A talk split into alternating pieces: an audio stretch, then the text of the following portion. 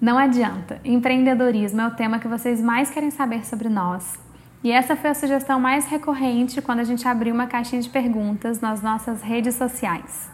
Bonjour, eu sou Amanda Moll, ilustradora, e sigo acreditando que o mundo é de quem sonha.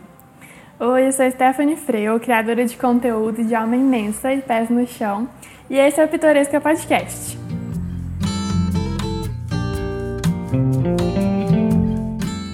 Então a gente vai começar pelo início, literalmente, contando quando tudo começou. Conta você, Teté. Tudo começou assim, o seguinte, vamos um pouco antes de quando tudo começou. Eu sou formada, para quem pergunta, em logística na graduação, tenho técnico em mecatrônica. Nada a ver com o que eu gostava, fiz de uma maneira totalmente aleatória. Mecatrônica não, porque eu achava que ia seguir o negócio do meu pai, mas já soube desde o início que não era o que eu queria. E aí depois que eu terminei a faculdade, eu fiz alguns estágios, também fiz que, vi que não fazia sentido para mim. E aí surgiu a oportunidade de fazer um curso, que algumas, algumas pessoas devem conhecer já, que foi o curso do Efeito Orna. E naquele momento eu me identifiquei, não sabia, não fazia nenhuma ideia que era sobre empreender, empreender. Eu só gostei daquela ideia que elas mandaram e me inscrevi. E aí foi onde tudo começou a acontecer e eu conheci mais de perto essa palavra e vi que poderia realmente fazer sentido para mim. Realmente poderia ser a profissão que eu estava buscando. E aí foi quando surgiram as primeiras oportunidades. Você, se depa... Você já conhecia essa palavra, empreender? Não, desde sempre? Não, eu conheci em 2014. E é uma palavra nova, recente, né, se a gente pensar. Indo um pouquinho mais para trás, na escola, eu estou fazendo um trabalho analítico hoje. Uhum. Me fala uma coisa, quando tudo começou na escola, que eu, eu acho que eu vou contar dessa época, quando você estava no colégio, você almejava qual profissão? Nunca teve uma profissão assim que eu almejava. Quando eu era criança eu falava bióloga, mas eu só achava bonito, não fazia ideia nenhuma do que que... Mas você tinha ideia que tinha relação com natureza? É, é, falava bióloga. Aí depois que eu fui para mecatrônica, eu engrenei no negócio de engenharia, mas passou rápido. Então a gente pode dizer que você seguiu um pouco da trajetória da sua família, como seu pai tinha uma empresa nesse sentido, é. você foi pela tendência familiar, uhum. que é muito comum. Sim. Mais do que comum, né? Sim. E empreender, empreender uma pessoa, uma pessoa que tem o próprio negócio não era uma opção, né? Nunca foi. Na escola ninguém perguntava ah, o que você quer ser. Ah, eu quero ser empreendedor. Exatamente. Não existia isso. Era no máximo é, seguir, tocar o negócio dos meus pais, né? Que as pessoas falavam, quem tinha essa possibilidade. Ou um grande empresário, dono de um negócio gigante, assim. É. Não tinha meio é, Eu lembro que falavam isso, a liderar uma grande empresa, ou ser diretor de uma, de uma grande empresa. Eu via isso no meu colégio. Uhum. Contando como tudo começou comigo, indo para a escola também, que eu acho que começou, começa a despertar no ensino médio, quando a gente é obrigado a escolher uma profissão. O que eu acho até que é uma grande responsabilidade, que é obrigada a escolher uma profissão com 15, 16 anos, né? Pelo amor de Deus. Não, isso não faz sentido nenhum. nenhum Também nenhum. acho que não faz sentido nenhum. Por é isso uma que tantas injustiça pessoas... com, com os adolescentes. Também acho. É por isso que tantas pessoas estão é, fazendo transição de carreira, se reencontrando, porque na verdade elas se colocaram num funil muito pequeno de pouquíssimas possibilidades para agradar ao sistema, à família, a sei lá o quê, Tá, mas assim, no mundo das ideias, se você pudesse melhorar esse, esse sistema, como é que você melhoraria isso? Tipo, não precisa escolher aos 17 anos o que você vai ser Eu acho que teria que ter um processo. Olha, posso, posso criar então? Tá, tá, liberdade. Não, então na minha cabeça lúdica e licença utópica. Poética. Licença poética total, gente, pelo amor de Deus, não me julguem. Seria a gente sair da escola e entrar numa outra escola, numa outra escola experiência que tivesse mais relação com a vida, que a gente aprendesse sobre relacionamento com pessoas, se relacionar no todo, consciência de natureza, consciência ambiental, educação financeira, viagem, é, geografia e biologia, de certa forma, faz todo sentido. Fosse um lugar bem de humanas, assim, bem de, bem de amor, de todo, onde as pessoas tivessem uma vivência do coletivo. E que essa escola durasse até os 22 anos, talvez fosse uma, o que a gente chamou de faculdade. Uhum. E depois disso as pessoas desenvolvessem aptidões e habilidades e aí sim entendessem o que elas vieram para fazer nesse mundo, qual o propósito. Às vezes é só é só, imagina, só, é tudo, né? Eu usei o termo errado, mas às vezes elas querem ser um palestrante, por exemplo. vou disseminar a palavra, a palavra do bem, né? Não essa palavra que a gente conhece como a palavra, é como falar como um motivador, uma coisa, uma pessoa que inspira, ou que seria um coach, não sei, enfim, mas que não precisasse estar tão em caixinha, sabe? As profissões não têm nomes mais. Na nossa época tinha nome, então a gente tinha que se enquadrar e em coisas. poucos nomes, né? Sim, é isso, é até aí que eu queria chegar. Na minha época as opções eram medicina, direito, engenharia, administração, odonto e para os mais loucos e ousados, arquitetura e moda, que foi o meu caso. Moda era é, tinha estereótipo péssimo assim de preconceito em cima de quem fazia moda. Sete opções eu contei na mão. Sete. Sabe o que eu acho que eu faria? Eu acho que eu, é, sei lá, colocaria assim umas cinco testes para as pessoas. Tipo, é, ah, eu passaria por essas cinco profissões, então eu vou viver dois anos, um pouquinho de cada uma delas. E vou ver com qual eu me lidei melhor. Então seria uma imersão em cada é. carreira. Uhum. Imersão uhum, em tipo carreiras. um estágio antes da. Acho que o estágio tinha que ser antes, não depois. Sim. Porque que Também sentido é faz? Você conhecer legal. o mercado depois que você já estudou e já, já tá com o diploma, já tá com tudo resolvido. E que não, que não quer dizer absolutamente nada. Né? Nada. Aí que tá. É, eu acho uma, eu vejo como um sistema arcaico. Estou sendo rebelda? Estou. Nasci rebelda? Nasci. Enfim, e como empreendedorismo surgiu? Aí eu fui estudar moda, então fui para o Rio, com incentivo dos meus padrinhos, morei com eles, estudei numa faculdade maravilhosa, minha cabeça abriu lá e eu tive contato com arte, com linhas de pensamento que eu não teria contato. Eu era apaixonada, sou uma grande admiradora do Ronaldo Fraga até hoje. Ele era, ele era minha referência por ser mineiro, então tinha muita identificação. E eu acho linda a carreira dele, a trajetória dele. Ele, ele, era a minha inspiração. E durante a faculdade descobri outras e fiquei focada em ser estilista. Até descobri que não era tão simples assim. E eu sempre tive essa, esse foco muito claro que eu queria ser dona do meu próprio negócio. Mas o Ronaldo Fraga mesmo, ele não é só estilista, né? Ele é muito empreendedor não, também. Ele é um case incrível de carreira. É que a gente não tinha essa percepção também, não né? Tinha. Que esses grandes profissionais, na verdade a maioria do diferen... a maioria, na maioria dos casos, o diferencial deles é ser empreendedor, ter uma visão empreendedora e, e muito não corajoso. só o desempenho. É. Tem que ter muita coragem, porque essas pessoas que empreendem, especialmente na moda, vivem numa corda bamba. A falência é um amigo que te dá tchau ali todos os dias. Você pode é, dar um salto, acreditar numa ideia, numa coleção, num projeto e aquilo não dá certo. Como muitas carreiras, né? Como muitas coisas, Sim. mas eu acho que a escola te ensina muito a ser previsível, a não correr risco, a ter o salário garantido. E o que eu não quero criticar, tá? Eu tenho amigas que são concursadas, que trabalham no mundo corporativo, não é uma e crítica tem profunda. Tem pessoas que têm que viver essa vida mesmo, que é, é bom para elas. Isso tem um lado estão bom. felizes e tudo bem, né? Estabilidade era a palavra mais falada no meu terceiro Muito. ano, quando eu só queria uma corda bamba de um circo. eu só queria brincar de trapézio. E eu pensava, ai meu Deus, e agora? E você já considerou outras possibilidades, assim, além da moda?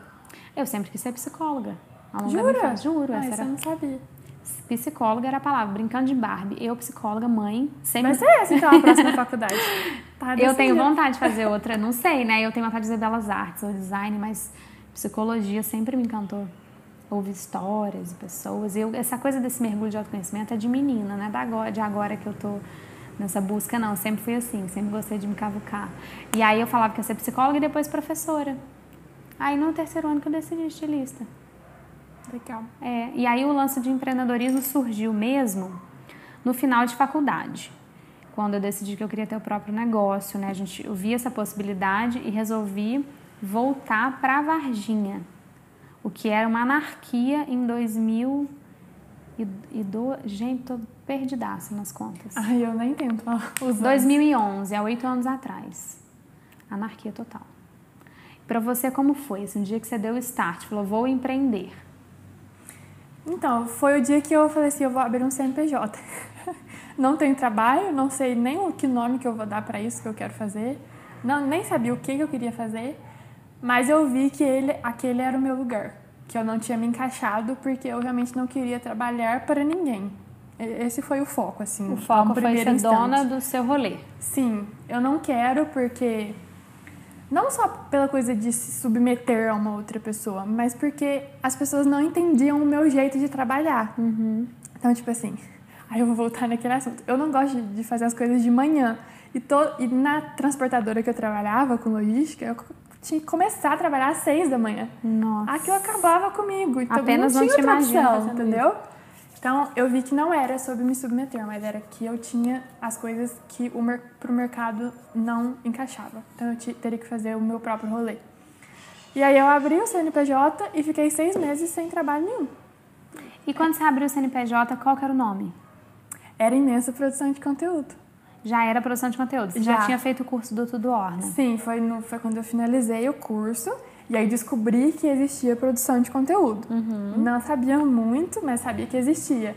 Mas foi o lugar mais próximo que eu consegui me inserir, assim, e meio que projetando também, né? Não... Pensando na forma prática, eu tô sempre pensando em quem está ouvindo do outro lado e quer, quer esse alimento desse assunto para inspirar, para ajudar também nesse processo. Aham. Eu acho que tem que ter um marco, alguma coisa. O seu caso foi abrir um CNPJ. Foi, total.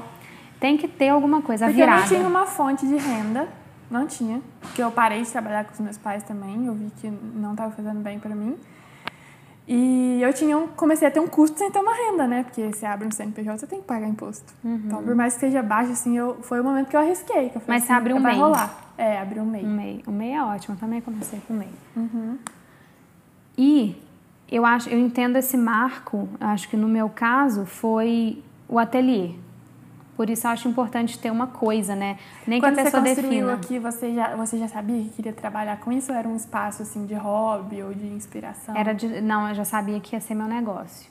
Na minha cabeça, eu sempre fui muito sonhadora demais, demais. Muito mais do que eu sou hoje. Muito mais. Eu fico pensando assim, caraca, de onde eu tirava tanta coragem, tanta. Sei lá, eu era 18 de mim, era uma coisa muito impressionante. Não sei se é a idade, se é uma, uma estrela ali que estava brilhando naquele momento. Eu era muito. E aí eu vi o ateliê como um espaço cultural de Varginha. Eu achava que eu ia abrir e na semana que eu abri essa cidade, que é muito carente de cultura até hoje, mas que já movimenta, já tem várias coisas nasce... nascendo, não, que já nasceram nos últimos anos, artistas, muita gente criativa, isso já está acontecendo, eu tenho muito orgulho disso, mas há oito anos atrás era um pouco mais escasso. Uma faísca só, né? Eu achava que eu ia abrir o ateliê e que na outra semana isso aqui ia estar lotado de gente comprando as minhas criações, comprando as minhas ideias, fazendo parceria. Mas você não começou a ilustrar para vender, você já ilustrava. Foi muito, tudo muito rápido. Olha, eu me formei em julho de 2011. É uma pergunta, viu, gente? Eu não tô afirmando, não. é uma pergunta. Ponto de interrogação. Foi assim, ó, eu acho que tudo aconteceu em seis meses. Pra gente datar, vamos tentar ser bem didática pra gente mostrar para as pessoas como a coisa não é poética. Então, vamos lá. Formei em 2011, em julho. E aí, na minha monografia, eu fiz uma monografia sobre pop art. Foi a minha inspiração, pop, a influência da pop art na moda. E aí eu discursei sobre a carreira de vários artistas, o Ronaldo Fraga foi um deles, Alexandre Arcovitch e Isabela Capeto. Eram as minhas referências. Para quem é do mundo da moda vai saber que eles são fodas. E, e aí foi uma monografia linda, aclamada, tirei 10, tenho orgulho, quero dizer isso aqui, que eu me dediquei muito. E aí eu estudei muito nesse processo, eu desenhei muito e eu descobri o design de superfície, que nada mais é do que aquarelar e poder levar essas aquarelas, esses desenhos para produtos. Eu achava que tudo era feito por indústria, que a estampa das roupas não era uma pessoa que desenhava, era tudo feito no computador. De repente eu descubro que dá para fazer coisas à mão e se transformar em uma capa de caderno, em uma roupa, uma almofada. E aí quando eu decidi vir para Varginha, eu vim em julho, eu me formei dia 13 de julho, dia 14 eu já vim. Durante esses meses eu comecei a desenhar, produzir coisas, me inscrever em concurso, testar produções de coisas e já vender. Eu participava da feirinha de artesanato aqui na minha cidade, lá no centro, das Senhorinhas, que é uma feirinha que existe até hoje. E eu vendia o que eu fazia, eu estampava camiseta, almofada, bordava em cima, fazia acessório com materiais naturais, escama de peixe, filme fotográfico, Tudo. folhas secas. Quem conhece meu trabalho há muito tempo lembra dessa época. Tem umas pessoas que acompanham no Instagram há muito tempo, é muito emocionante, acho tão lindo. Elas falam que elas lembram. E chamava Alecrim. Eu fiz uma, uma coleção chamada Alecrim, fui para Paraty no evento Paraty Eco Fashion, de sustentabilidade. Logo depois que eu me formei, eu comecei a me inscrever em tudo que eu via na frente. Eu ganhei concurso, assim que eu ganhei o Decolo, o curso da Rafa. Então, esses seis meses de 2011, segundo semestre, foi só desenhando, me inscrevendo em concurso, produzindo tudo que eu tinha em mãos e o ateliê em obra. Mas o começo é muito assim, né? É muito intensivo. Você Tiro tá para todos os lados. Aquela expressão, né? Sangue nos olhos, você tá tudo, tudo, tudo. Você se inscreve, você acredita que vai dar certo. Não, isso é pra mim. Eu também, no início, foi, foi muito assim.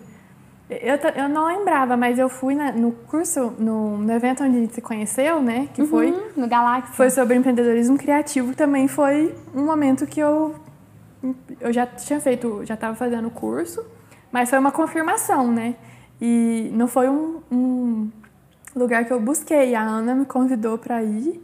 E aí foi mais um sinal, assim, do universo que, que eu estava trilhando o caminho certo. Aí foi dois meses depois que eu abri o CNPJ. Que legal. E eu acreditava que o meu naquele momento eu acreditava que o meu trabalho ia fluir de uma forma diferente, porque eu coloquei imensa no nome da empresa, mas eu achava que ia ser o Seja Imensa, que é um perfil, o meu perfil, né, onde eu compartilho conteúdo doutoral e tudo. Eu achava que teria muito a ver com ele, que eu conseguiria parcerias e criar projetos a partir dali. E depois que eu criei a Imensa Cria, que foi um braço que nasceu diferente. Então eu eu vi uma evolução, mas isso depois de um ano, eu acho, que eu, que eu tive essa percepção que eu poderia criar uma outra vertente dessa marca que eu já tinha criado desde o início. E, e, do que era mais viável também, né? Do que era mais rentável e mais possível naquele momento. É, mas aí eu vi que, que foi uma, uma evolução, que não é a ideia que você tem no início nunca que acontece. É, nunca. Muita coisa rola, muita coisa mesmo. E, e, é importante que seja assim, né? Que a gente lide com as frustrações de receber um não, que não, não vai rolar, não, não vou apoiar seu projeto, não, isso faz sentido para minha marca, não, não vou pagar essa quantia que você está precisando, que você está pedindo. Então, assim, é uma grande jornada que você vive em pouco tempo quando está no início, mas é uma jornada necessária. Você acha que a gente pode dizer que o primeiro ano é um ano de catarse, de eu vou fazer muitas coisas, eu vou dar tiro para muitos lados? Eu acho que tem que ser eu também sinto isso. Eu precisava, eu precisava for, viver essa catarse. Tem alguma coisa errada, porque se explodiu logo de cara é porque a queda tá um pouco perto. É... Porque você tem que entender qual que é o propósito do seu negócio. Você tem que fazer ele ser viável e rentável, não é só ser legal. Isso é muito complexo, isso não é nada simples. Interessante que eu observo muito o movimento, a gente conversa muito disso, né? Novos perfis, novas ideias, novas muito. coisas, todo mundo surgindo e tudo é bom e e agora, como é que faz isso aqui? Tá maravilhoso, nasceu ontem, meu Deus. E eu sinto que as pessoas têm uma urgência de serem validadas. Uma Ter urgência. sucesso, rápido. E não é assim. Não. E não Aí, tem que ser assim. Não tem que ser, não é. E às vezes quando a gente vai falar sobre esse assunto, fica até um pouco complicado, porque se alguém me pergunta esse assunto, eu preciso dizer: você tem tempo para um café? Porque são oito anos, é pouco tempo. Longe de mim de falar que a trajetória é longa, eu tô engateando, eu tomo cada varada na, cada murro no meio da cara que eu falo, meu Deus, eu achei que eu já tivesse aprendido isso, mas não. E assim, o início foi só de bateção de cabeça. Não dava certo quase nada, só que tinha um ímpeto de fazer dar certo muito grande.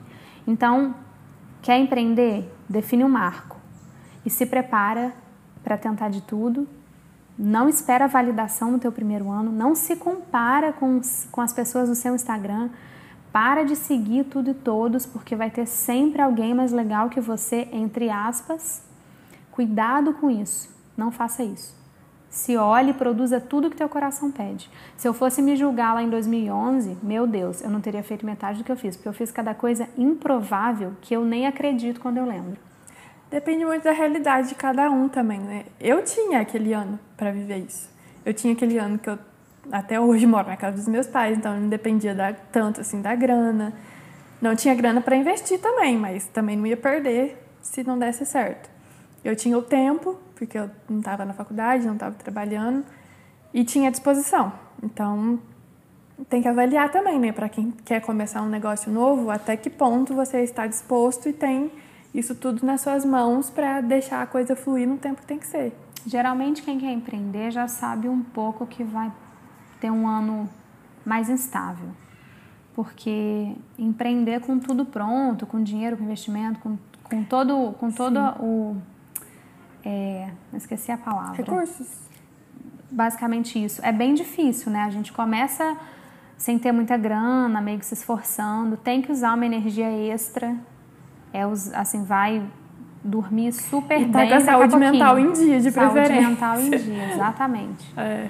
E tem uma coisa das idades, assim, eu falo isso, eu tinha 21, eu sinto que eu tinha uma, um gás surreal. Eu converso com muitas mulheres de, de- que estão fazendo isso aos 40, que é uma faixa bem comum. O gás é diferente, às vezes já tem filhos. Mas em contrapartida, não tem toda a estrutura que a gente tinha de, dos pais, mas muitas vezes tem a estrutura do que já construiu com o trabalho. Sim. Ou se vive num relacionamento, tem um apoio, ou tem uma rede de apoio. Ter uma rede de apoio faz diferença. Vamos falar sobre isso? Sim, faz muita Seus diferença. pais te apoiaram? Desde o início, não. Quando eu falei que eu queria fazer esse curso, eu sequer sabia explicar do que se tratava, porque foi uma conexão assim: eu tenho que fazer isso, eu tenho que fazer isso agora, não posso esperar. E era a primeira turma do curso, eu não Você fez tinha a nenhuma referência, turma? eu fiz a primeira legal. turma. E era assim um valor considerável. É, Sei lá, acho que eu paguei uns 1.400 reais. É, e eu não tinha dinheiro, dinheiro. isso é bastante Aí eu dinheiro. tive que pedir metade pro meu pai. Porque eu tinha do, o salário do último estágio, que dava metade só. E aí eu falei assim, ai, pelo amor de Deus, não sei, eu não sei fazer outra coisa, eu tenho que fazer isso agora. Eu sinto que é isso. Mas é difícil explicar para um pai que, que a filha acabou de sair da faculdade, ela sente que quer fazer um curso de três irmãs que são praticamente jovens, né, de 20 e poucos Que é anos. categorizada como blogueira, né? E as pessoas Isso, é, eu não sei- julgam eu a não sei nem blogueira. como explicar o que, que ela é. É. Ai, meu Deus, ela é blogueira. É. É, e ao mesmo tempo eu sabia que eu não queria ser blogueira, então eu não queria ser o que elas eram, eu só senti que eu tinha que estar ali. E realmente eu tinha que estar ali. É, ele falou: tá, vai rolar a grana, mas eu não sei o que você está fazendo. Espero que você assuma a responsabilidade disso. E foi muito difícil para eles entenderem também. Porque eles são empreendedores, mas eles não escolheram ser. Seu trabalho é muito difícil de explicar. É muito difícil explicar até hoje. Até hoje é, é, a gente Não, a família isso. inteira não sabe o que eu faço. E eu também não sei explicar. Então imagina no início que nem o mundo sabia, né? Nem o mundo falava isso, ah, criador de conteúdo, blogueiro, influencer, sei lá, seja o que for, que é bem diferente, né? Entre esses. Mas todo mundo confunde. Mas todo mundo confunde, influencer. nenhum É. desses as pessoas entendem, né? É. Como trabalho até hoje. Então, assim, eu tive esse impulsinho aí, que eu, foi difícil de conseguir, mas eu consegui. E durante esse tempo, até que eu não, até eu não ganhar nenhum, enquanto eu não ganhava nenhum dinheiro, eles não acreditavam nisso. E achavam que tinha sido só um, um hobby ali que eu tinha vivido e uma divagação mental de que aquilo fazia sentido pra mim. Aí quando eu comecei a receber, aí que quando viram o dinheiro, né? Mas pra minha família, pro resto da minha família entender, acho que até hoje não entendem. Eu super te entendo. Eu tive a sorte dos meus pais terem me apoiado desde o início. Na verdade, eu tinha, tive o apoio da minha tia dos meus padrinhos desde o início. De certa forma, da minha avó também. Eles, eu sempre ouvi isso aqui em casa. Essa menina aí, danada, danada, danada. Vai fazer alguma coisa. Muito ativa, inventava muita moda, gostava de vender, não tinha essas questões. O papo do podcast anterior, de dinheiro, a gente falou um pouco disso. E aí, quando eu voltei, eu tive muito apoio dos meus pais, então tudo perfeito. Nesse sentido, é uma vantagem. Mas é porque você fazia produto também, né? Você tinha uma coisa pra mostrar, pelo menos. Tinha uma coisa para mostrar. E, e aí, sempre juntando dinheiro, eu poupava muito por ter esse privilégio de morar com os pais, toda essa facilidade, que até hoje é assim, inclusive. tá com os dias contados, Ótimo, né? inclusive, in- exclusivos. Então, mas eles sentiam. É uma, é uma relação de confiança. Porque eu vinha fazendo coisas para vender já desde a faculdade, já mostrava dinheiro, já viajava com meu dinheiro, já mostrava que responsável eu era com dinheiro, né? Depois de ter ficado adulta. E aí tive esse apoio, mas essa questão das outras pessoas entenderem, da família e tudo, é uma questão muito engraçada que tem que entrar como um- um- uma parte cômica aqui. Um dia eu escrevi um post no meu blog, faz acho que já quatro anos. Meu Deus, o tempo tá voando lá do B de Empreender, eu falei que eu deslizava em arco-íris de unicórnio, que isso é o que as pessoas pensam. Nisso a gente pode incluir amigos e família. Tem, gente, tem um tobogã de arco-íris aqui dentro, fica escondido. Total, a gente, a gente fica aqui com, em cima de unicórnio, galopando. E aí tem hora que descem arco-íris e levam a gente para um outro planeta de duendes. Fadas. Tem tudo. Só desenha, que o delícia! que você puder imaginar existe. De vez em quando a gente pega um balde de tinta e joga uma na outra.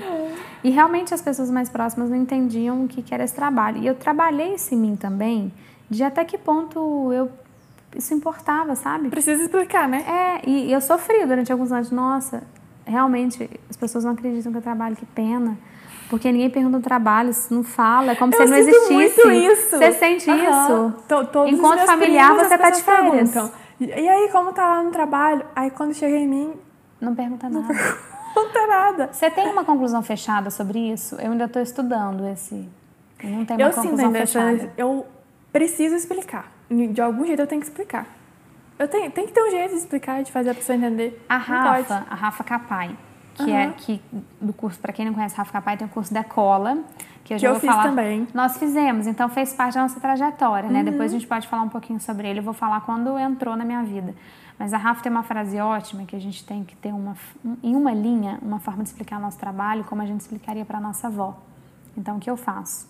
Então assim, eu faço, eu desenho e crio produtos com os meus desenhos. O que eu faço?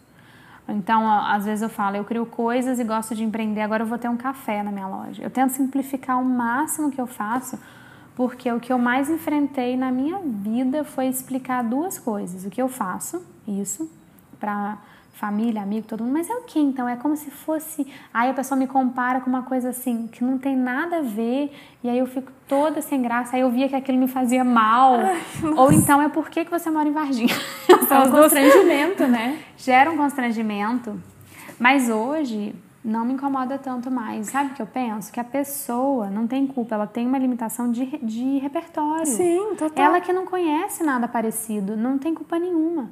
É que a gente já está se sentindo tão julgada que a gente se sente ferida quando as pessoas não acreditam que a gente trabalha. A minha avó perguntou pra mim recentemente. Ah, co- então, você tá de férias? Eu falei, não, tô trabalhando. Quando eu fui pra, pro Peru. Uma semana depois. Não, tô, continuo trabalhando. É, ah, é? Como é que você trabalha mesmo? Aí eu vou explicar, ela já conhece Instagram, já tem Facebook. Aí eu falei, ah, avó, tem umas empresas que elas precisam de ajuda pra cuidar do Instagram delas. Aí é isso que eu faço. Ela falou assim, nossa, isso deve ser difícil, né? que ótimo! Aí eu falei, é muito difícil. Ai, gente, ela não foi cínica? Não, não, não foi cínica. Eu ela acho que não é, foi é cínica, porque ela ela, não entendeu. Ela acha que é difícil porque eu acho que ela não entendeu. Ah, Entendeu? olha como é, que, vou- como é que é, olhar pelo outro lado. É. É isso, o repertório é diferente. Porque senão ela falaria, nossa, que legal. Nossa, que diferente. Difícil, Nossa, que acho difícil. foi difícil pra ela entender. Acho que ela não entendeu ainda. Mas foi uma consideração legal de ouvir, é uma evolução. É. É assim, você faz algo complexo. E é complexo. Um jeito de explicar, talvez cuida de Instagram de um jeito legal para marcas, de um jeito criativo. É. Eu tenho uma pergunta boa. Quando a pessoa te pede assim pra fazer um cadastro, qual a sua profissão? O que, que você responde? Então, às vezes eu falo ilustradora, às vezes eu falo designer. você fala o quê? Você tem a saída do É designer. que eu tenho a saída do design. Como eu formei em design de moda, apesar de eu trabalhar com design de produto ou design de perfis, qualquer outra coisa, eu falo designer. Mas às vezes eu A acho que eu- primeira vez que uma pessoa me perguntou, eu gerei até um conteúdo pros meus stories, porque eu fiquei muito sem saber o que falar. Você falou o quê? Eu falei, nossa, eu não lembro que eu falei na primeira vez, mas agora eu falo, acho que eu falei empresária. ou de marketing. Hoje em dia eu falo ou profissional de marketing ou empreendedora. Mas empreendedora as pessoas ainda olham É, assim. Fica... Parece que fica generalizado. É, Você sabe que eu acho que tem muito a ver, não sei se você lembra, com o dia que, que a Alicia fez a vivência com a gente sobre a síndrome do impostor. Aham. Eu acho que isso é muito da síndrome do impostor. Não vou conseguir aprofundar nesse assunto, porque não é, não é do da minha, meu lugar de fala, eu posso falar besteira, mas é um pouco da gente não querer achar que a gente é isso tudo que a gente é. E tudo que eu falo, todas nós somos completas. Mas a gente sempre, se sente sempre incompleta em relação a alguma Não, coisa. é total isso, porque assim, eu poderia falar que eu, pra facilitar, que eu trabalho com marketing e não deixa de ser mentira, mas eu não tenho um diploma pra apresentar que eu sou uma E especialista aí em eu vou te falar uma coisa, você não tem o diploma, não tem o fucking do diploma e faz isso bem demais. E por que, que a gente precisa então dessas coisas? Isso é, isso é a gente refém no sistema. Por isso que eu acredito naquela escola lá de trás do arco-íris, depois, da, depois do colégio convencional, que é uma tortura. Quando eu lembro da minha escola, eu, eu lembro de uma tortura. Eu não, lembro de uma, eu não tenho uma relação boa com o meu ensino médio. E aí a gente fica carregando um diploma fictício na axila? ah, não, eu botei até um lapinho aqui no sovaco. Mas não, é, competência. É rir pra não chorar, né? Competência. É rir pra não chorar. É muito isso, é, tem a ver com competência, com habilidades, né? Que você nasce, que você desenvolve e que não é tantas horas sentadas com a bunda na cadeira da faculdade que te dão. E olha só, nesse momento, muitas empreendedoras e empreendedores estão nascendo, surgindo, ouvindo o nosso podcast sem diploma no sovaco.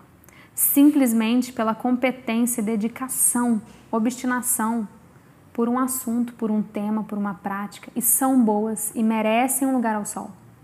Então, empreender é um ato de coragem, também de quebra de muitos paradigmas de um sistema que a gente é refém. Eu lembro que eu sofri também por muito tempo por certos amigos próximos não considerarem que eu trabalhava, porque eram do meio corporativo.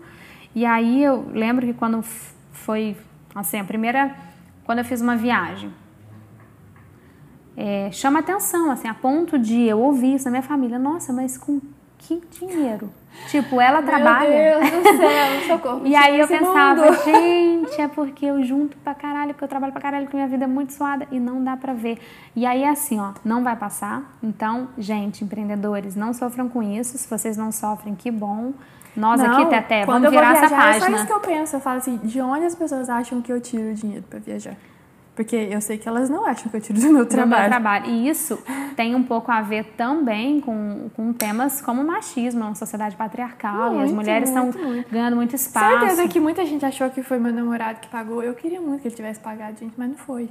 foi Dá vontade de falar assim, eu paguei o meu e dele. Eu já vi alguém postando uma vez, assim, uma, uma coisa faz um tempo, já uma, uma menina dessas da nossa vibe, Tô aqui e eu paguei o meu e o dele. Não foi meu eu namorado que me deu. mais recentemente que falou, é, é, a gente foi fazer uma viagem e eu dei de presente pra ele.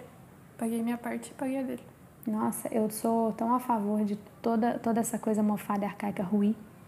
E assim, empreendam com coragem, vai ter o lado B, né, esse lado suado, mas ainda assim, vale a pena? O que, que você acha desse rolê de empreender, de ter seu próprio negócio? Vivemos isso, primeiro ano, Vamos, vamos fazer o resuminho aqui. O primeiro ano que foi esse de bateção de cabeça, de fazer tudo, de se encontrar. Aí quando você achou que acho que é isso? Depois de quanto tempo? Pra gente conseguir fazer que uma é muito timeline. recente. É acho bem que, recente. É, talvez no máximo uns três meses. Olha da, que de bom três meses falar pra cá. isso com abertura e com sinceridade. É isso. Total. Nossa, eu era muito perdida. Eu tava até brincando com a Amanda aqui antes da gente começar a gravação, que no começo eu tinha dois clientes, que era ela e mais um outro. E eu achava, e eu já, com dois clientes, eu falei assim: eu preciso abrir uma vaga, eu preciso contratar uma pessoa que não dar conta. Hoje em dia eu tenho seis clientes. Seis, na verdade, curto de sete marcas. E, e tem a sua própria? Eu me viro, total. Tem, eu tenho uma amiga que me ajuda com as fotos, mas é assim, uma vez ou outra. Mas eu aperfeiçoei processos, eu me encontrei, eu encontrei ferramentas, eu vi o jeito que eu deveria fazer, o jeito que eu não deveria. Então é uma questão de tempo total. Então vamos falar de algumas coisas que podem ajudar quando sai desse primeiro ano. Vamos botar dois anos. Eu sinto que na minha empresa também foram dois anos de bateção de cabeça, de não ganhar nada, de guardar tudo que ganhava. Uhum. É, vem fazer uma venda no mês, três no mês. Eu lembro do nome da minha primeira cliente, Lise, de São, do Rio, de São Paulo, do Rio. Ela comprou várias coisinhas e eu fiquei assim, meu Deus, ela é minha ídola para sempre. Eu nunca imaginei que alguém compraria e faria uma compra de vários itens. Então vamos pensar que passou esses dois anos de turbulência, de insistência. O que que você sentiu que te ajudou de mudança? É, planejamento financeiro, de, mas com certeza. Ferramentas para ajudar a gerenciar meu tempo. Uhum. Então, tipo, básicos como Google Agenda. É, meu gerenciador de posts lá, que agenda os posts para mim. Antes eu achava que eu não ia dar conta porque eu sempre fazia os posts na hora. Uhum. Então isso me atrapalhava muito no, no, na questão do processo. Eu sempre tinha que parar muitas vezes. Então essa coisa de agendar posts agilizou a minha vida e criar um ritmo de produção que eu não tinha. Eu simplesmente produzia de acordo com a demanda. Eu não tinha planejamento. Então acho que seria planejar. Todas Seria as o formas de planejar- possíveis. Planejamento que a gente faz no planner de Instagram. Também. Vamos deixar um cupom pro planner de Instagram?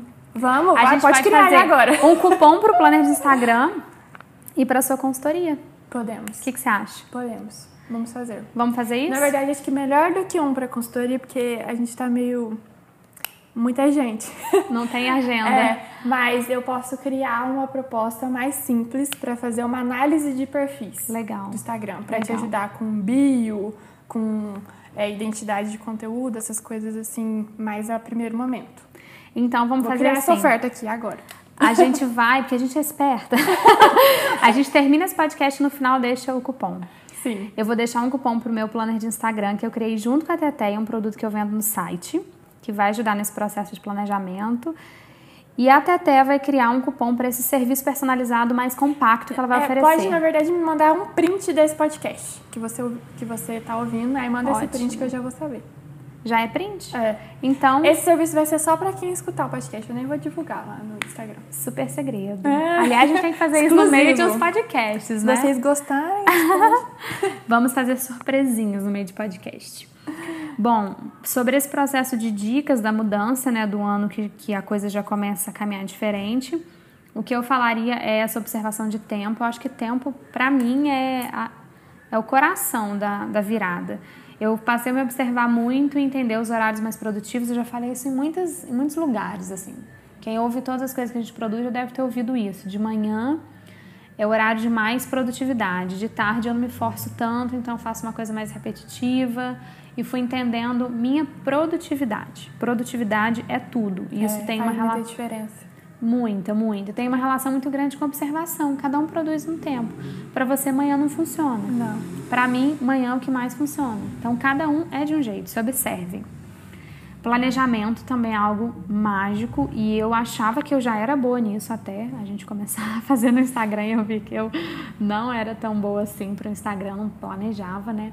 Então, hoje em dia eu planejo as minhas ações no meu planner, em todos os meus produtos, eu uso todos, eu crio os meus produtos a partir da minha forma de planejar e também como o mercado absorve, né? É uma união dos dois. E eu também passei a rever um pouco mais sobre parcerias. No início do meu trabalho, eu fiz muitas parcerias. É, eu acho que foi o início até dessa palavra. Hoje essa é uma palavra até, é uma palavra linda, né? Mas muito saturada, porque ela criou vertentes, parceria cilada, parceria não sei o que. Ela tem várias palavras. Parceria ganha-ganha, parceria perde, ganha. Na minha época era só parceria, há oito anos atrás, né? Então, Parceria paga. É, tem parceria paga. Depois foi pra Publi.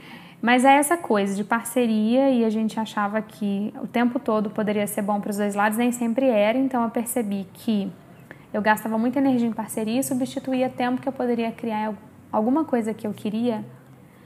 Não só sozinha, né? Eu não tô falando para criar sozinho, eu ainda faço parcerias, mas tem um pouco mais de curadoria para essa parceria.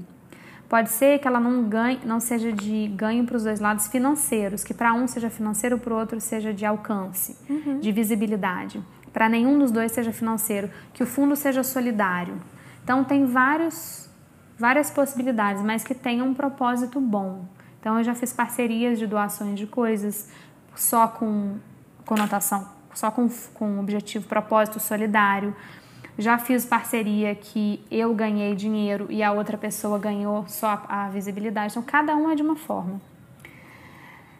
Como a gente cria isso, esse feeling, entendendo o propósito dos negócios. Então, se ali há negócios que têm propósitos e essências parecidas com o seu. Às vezes, uma empresa grande que vai te dar maior visibilidade não tem a essência similar à da sua empresa e isso pode, vou usar um termo breve, pegar mal. Essa dica vale ouro. Muita É. gente vai só pela parceria em si e não, não leva em conta essas coisas, são muito importantes. Vamos pensar que seguidores não é tudo? Não. Não é tudo. Coloquei no singular como se isso fosse realmente uma categoriazinha ali no Instagram, né? Então, aquele número não é tudo. Nem o número e nem o nome, né? Se, o nome, se as duas marcas não, não caminham no mesmo sentido, no mesmo propósito, não importa o Não quão grande nada. seja o outro nome. Exatamente. Não faz impacto nenhum. Sobre crescimento orgânico, o que você tem a dizer sobre isso? Eu adoro falar sobre isso. Porque o meu crescimento de Instagram é orgânico, sempre foi. Nunca teve dinheiro investido ali para ganhar seguidor nem nada. Não acredito nisso. O máximo que eu fiz foram dois sorteios ao longo da minha vida inteira. E, mas eu vejo que muitas marcas já são muito grandes e a gente sabe quando os perfis são é, compraram seguidores. Isso tem um real valor na marca. Você que é o seu rolê. O que, que você tem a me dizer sobre isso? Vale fazer ou não vale fazer? Você fala assim, tipo, a pessoa está começando um negócio agora e ela quer crescer. Elas se preocupam com os números de seguidores. Tá, o que, que você tem a dizer sobre isso? Não dá para começar esse assunto sem falar que crescimento orgânico demora. Vai Sim. demorar. É, no meu A caso, não ser que anos. você seja uma agulha no palheiro por ano. Acontece de crescer rápido? Acontece, mas é raríssimo. E aí eu acho que você colocou em dois lugares, né? De crescimento orgânico e de comprar seguidores. Mas hoje em dia tem um meio do caminho que é o tráfego pago, né? Que é você fazer anúncio no Fazer Instagram. anúncio eu faço. É. Mas tem duas possibilidades, para ganhar audiência Sim. ou para gerar pra- venda. é, eu faço para conversão. de venda. É, diferente. Mas tem esse outro caminho também. Então, tipo assim, se você tem tempo e você quer a conexão, é crescimento orgânico, sem dúvida. Mas você tem que entender isso, não queira que seja rápido. Ou senão você tem que ter uma estratégia muito complexa muito consistente de, em termos de linguagem de conteúdo, de produto, se você vende já, ou do seu serviço. É, tráfego pago não é uma coisa tão cara Assim, quem compra seguidor é muito mais barato, né, do que tráfego pago. Mas o tráfego pago garante que pelo menos uma vírgula de conexão a pessoa tenha com você, porque ela não vai te seguir só porque ela por nada, ela teve uma conexão com, com o anúncio que chegou ali para ela. Então, assim, quem quer rápido tem que ser, tem que colocar dinheiro para colocar em anúncio e aí ter esse tráfego pago que depois de uma certa forma você tem que ter estratégias para manter ele ali. Às vezes ele só infla e você não consegue manter a, a pessoa como seguidor. Comprar seguidor não tá nem nas minhas opções. É realmente só um número. E a maioria desses, desse número nem são pessoas, a maioria são robôs mesmo, de verdade. São... Quando a gente fala robô, parece que é muito distante, mas robôs basicamente são perfis falsos. Perfis que outras pessoas criam e que não tem movimentação nenhuma. Não é uma pessoa por trás, são pessoas de verdade. Então eu acho que não é uma opção para ninguém, assim, para ninguém mesmo. Principalmente de um empreendedor que provavelmente é pequeno e que vai depender totalmente da conexão com as pessoas. Aí é realmente só uma questão de ego e de inflar É. é, o seu perfil. O que é um- uma questão, né? Uma ilusão, né? É. Eu gosto de pensar que. E nem aquele de seguir de volta, gente, pelo amor de Deus, que lá não funciona, não. Como que é não é isso? só comprar seguidor, não. Automação, né, que a gente fala. Seguir de volta é o quê? Fica um, você paga praticamente por um sistema que segue as pessoas, comenta os, Meu as Deus. postagens Mas delas. o robô comenta? Sim. É que a gente fala robô, parece ser muito distante, como eu falei, mas é um sistema, né? O sistema comenta. É um sistema inteligente, que às vezes ele comenta até coisas que fazem sentido, mas que não geram conexão. É, eu sinto que a gente fica Coisas muito genéricas. focada no, no Instagram e na real para ter um negócio para empreender. São tantas etapas, sabe? Você vai Muito. lidar com o fornecedor, você vai lidar com seus medos, vai lidar com a sua família, com ter que dividir entre casa, filhos e empreender. Vai lidar com criação de produto, com coisas darem errado, com crise econômica, com as suas próprias questões de perfeccionismo. São tantas variáveis, de repente pensar num, número, num dígito de seguidor. É mais legal pensar, eu gosto de imaginar assim, com o meu Instagram, eu, às vezes eu falo com algumas pessoas que, ah, te acompanho há muito tempo, eu falo muito, muito obrigada por ter falado para mais pessoas. Eu sinto que é exatamente o boca a boca. Eu perco seguidor, eu ganho seguidor, às vezes eu mais perco do que ganho, porque as pessoas estão num processo de detox, eu acho isso muito justo, porque eu estou fazendo a mesma coisa já há um tempo. E eu sinto que é assim, quem fica foi indicação de alguém que gostou, aí a pessoa indica para uma outra pessoa que gostou, e essa rede é muito valiosa. Não importa se são 4 mil, 10, 50, mas não tem problema não ser 150. Isso não significa que quem tem 30 mil ou 10 mil não está lucrando com uma empresa sustentável e te- precisa ter 150 para lucrar, para isso estar Mas sustentável. uma não vez é uma significa. comparação, né? O tempo todo a gente Uma compara no comparação e Instagram. uma comparação que não é nada justa. Mas o tempo todo que a gente faz no Instagram é se comparar. Isso é muito louco. Eu Mas tenho sabe que eu, eu falaria isso. que pra uma pessoa que tá começando um negócio agora, é legal ter um posicionamento no Instagram, um posicionamento digital, é. Mas não tem que ser prioridade no início? É mesmo. Eu sempre, eu Legal sempre falei, assim, no início da, da, da imensa cria, eu, eu sempre falava muito isso. A pessoa tem que. Não adianta se o seu Instagram é perfeito, se você tem muitos seguidores de crescimento orgânico, se a sua entrega não, não, não tem valor. Verdade. Então, assim, se você. é, se o seu serviço de frete não funciona, se você ainda tem. é, se você entrega defeitos no seu produto, se você tem um atendimento ruim, se você não atende a pessoa na hora, na hora que ela precisa, não adianta ter uma coisa boa no Instagram. É, vai ser só a vitrine. A vitrine é linda. Uhum. Mas será que está funcionando? E essa é a ilusão que a gente vê em muitos perfis. De perfis de marcas que falem. Falem? Que fala? Que vão à falência? É. Sim. que vão à falência com um Instagram perfeito. Que tem tudo para dar certo. Mas não é só Instagram. O Instagram, como eu sempre falo para os meus clientes, o Instagram é uma parte da sua empresa. Uhum. Como você tem que cuidar do financeiro, como você tem que cuidar do, do desenvolvimento do seu produto, você tem que cuidar do seu Instagram. É ótimo esse Não olhar. é o foco. Né, Eu acho também. bem realista e necessário. Mesmo. Partindo dele, a gente pode ir caminhando para o final e falar sobre uma coisa interessante que tem um pouco a ver com o Instagram e é a nossa vida, a vida como ela é, que é expectativa versus realidade. Para o Instagram, isso já foi muito discutido por muitas pessoas. Vai só a parte boa, então cada um tem o seu critério do que coloca no Instagram. Nem é disso que eu quero discutir. É sobre as pessoas, o mundo, achar que porque tem um Instagram legal ou porque já tem a marca elaborada, a coisa já deu certo. E quem está começando tem a sensação que é muito mais difícil de começar, de chegar lá, porque, nossa, aquela pessoa já tem sucesso lá na referência e de repente aquela referência está no mesmo barco que ela, não deu certo, que ela acha que deu certo ainda não deu. Então, eu posso dar meu depoimento aqui. Eu tenho vários produtos que floparam. Produtos que deram super certo, que bombaram, outros não. Tem produto que eu lanço, demoro semanas para começar a vender, enquanto as pessoas acham que porque tem mil likes ou dezenas de comentários e um pico altíssimo no post desse produto, quer dizer que ele bombou de vender no dia. Não. Mas isso acho que resume em uma palavra: é a resiliência do empreendedor. Isso. Tem que estar tá resiliente o tempo todo. Se prepara para insistir.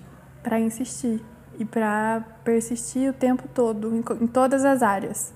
Seja se o Instagram não está dando certo, se o lucro não está chegando, se as pessoas não estão conhecendo o seu produto, está difícil divulgar, está difícil chegar em mais gente.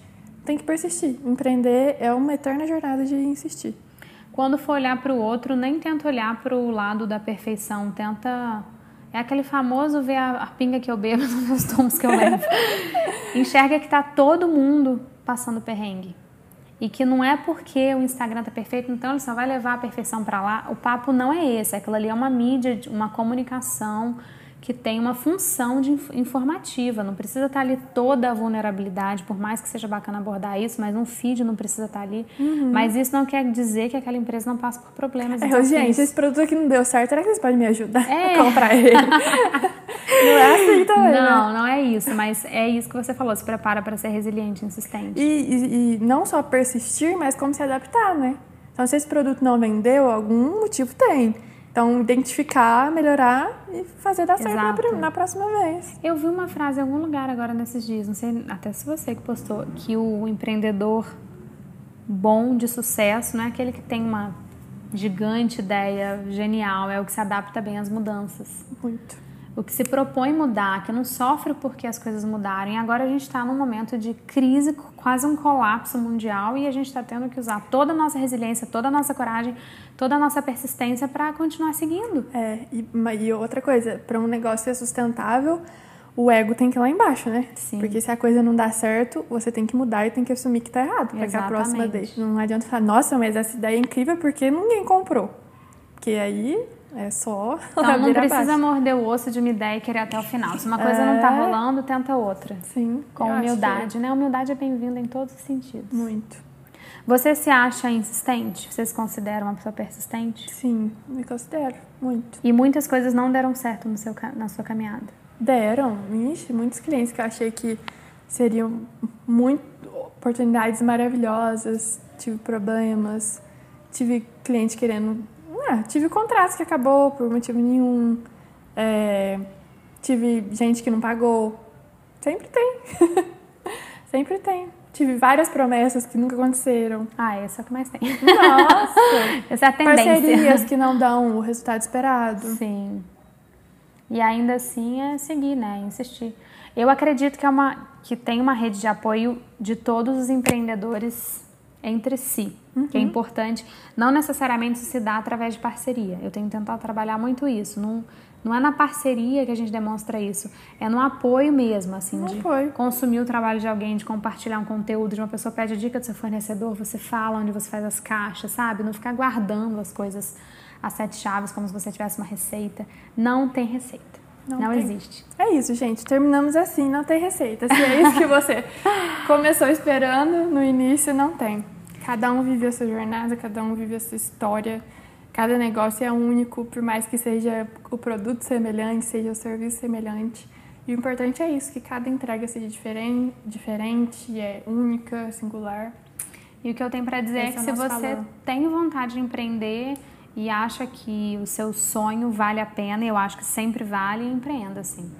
Viva essa experiência, eh, esperando que não vai ser simples, né? Não é só o lado bom, tem um lado duro que a gente tentou falar aqui, só brevemente, né? Obviamente a gente não vai iniciar, iniciar um processo de choradeira, não é isso. tem um- é sempre mais positivo do que perrengue. É, com certeza. Ai, a Senão, não conclusão é essa. continuado, É apaixonante, é apaixonante. Eu sou bem suspeita pra falar disso, que eu, eu acabo incentivando muitas pessoas a empreenderem, apesar de entender Eu que não incentivo ninguém. não incentivo tem mesmo. gente que, não- que eu não sei reconhecer quando a pessoa não tem a veia, mas quando a pessoa fala que tem um sonho, eu fico louca e quero incentivar ela a, tes- a Meu pé tentar. no chão tá aí, quando eu, eu, eu tenho muito essa percepção. Você tem o feeling de essa pessoa não vai ter tino, não vou nem falar pra ela. Ai, tem. A pessoa pode ser ótima no Instagram. Se ela dá um, um pulo ali pro lado que eu falo que, é, assim, empresa é feita de estratégias. Você tem que ter estratégia em todas as áreas. Tem que ter muito... Tem que ter um pouquinho de conhecimento de cada coisa, senão tem que estar disposto a, a ter ajuda de outras pessoas. Eu... Pode ser um tema, um próximo tema. Sim, empreender, empreender não todo empreender. mundo. Isso, vamos falar sobre isso. Então a gente encerra esse podcast deixando aqui nossos presentes bônus que a gente prometeu. Você pode usar o cupom para ter desconto no planner de Instagram. O cupom vai ser hashtag pitoresca de 10% e, ficar, e ficará válido forever. Para sempre que vocês ouvirem, Aproveitem. pode aproveitar. No site, que é amandamol.com.br. Para quem não conhece, vou deixar o endereço também. Tá. E eu acabei de criar esse serviço aqui. Na verdade, não acabei de criar, não. Já era uma, uma oferta que eu queria ter.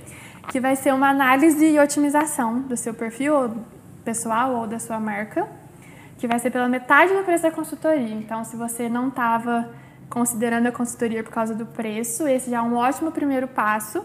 Que eu vou fazer uma análise do seu perfil, falar o que mudar na sua bio, dar umas ideias de conteúdo que você pode fazer Legal. aí de forma autônoma.